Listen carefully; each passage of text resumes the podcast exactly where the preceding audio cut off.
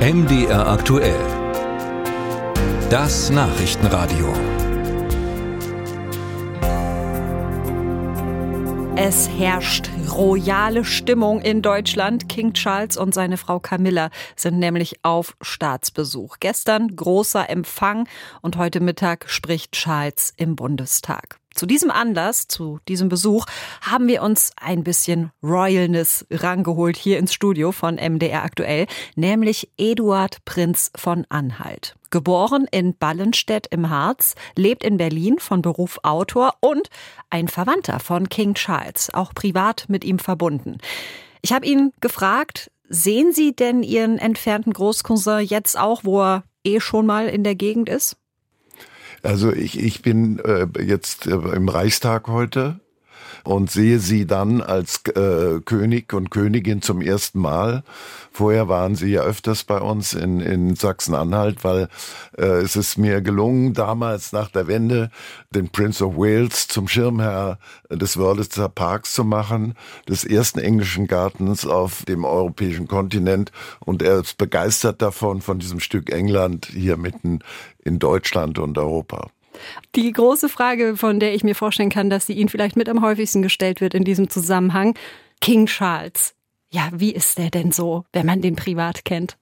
Also, da muss man sagen, es ist ein Riesenunterschied zwischen einem Prince of Wales Charles und einem King Charles. Also wenn jemand die Stufe des Königs erreicht, dann ist er eine ganz andere Persönlichkeit, Vorher musste er sich seiner Mutter unterordnen und genau aufpassen, was sie will. Jetzt müssen sich alle ihm unterordnen. Und das hat was mit ihm gemacht, ja? Das hat ihn verändert. Ich sage ja immer, äh, dass eigentlich äh, er alle ihm immer unterstellt haben, er hätte darauf gewartet, endlich König zu werden.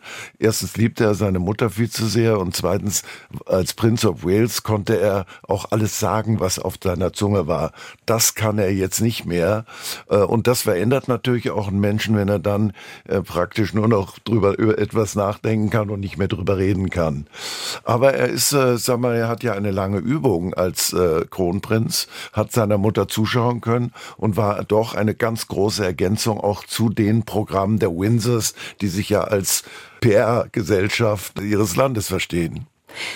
King Charles wird ja auch tatsächlich im Bundestag sprechen als erster König des Vereinigten Königreichs. Er, war, er hat da schon mal gesprochen, aber da war er eben noch nicht King Charles. Ist dieser Besuch ein politischerer Besuch, als es vielleicht die Besuche von Queen Elizabeth II. waren? Also er muss sich ja dem unterwerfen, was äh, die Regierung, es ist ja eine konstitutionelle Monarchie mhm. und ihm wird praktisch diktiert. Nur man kann ihm seine Gefühle anschauen und da kann man eben sehen, dass er sich als Europäer fühlt und nicht glücklich war, dass es zum Brexit kam und auch seiner Jugend eigentlich vor, weil die meisten Engländer der jungen Engländer wollten auch bei Europa oder zu Europa gehören, aber sie waren zu faul, zum, zum Referendum zu gehen und daraufhin kam es zum Brexit. Das ist ja wirklich eine Überschrift, die ich jetzt im Zusammenhang mit dem Besuch recht oft gelesen habe. So eine, eine Wiederannäherung des Königreichs an Europa, auch an Deutschland.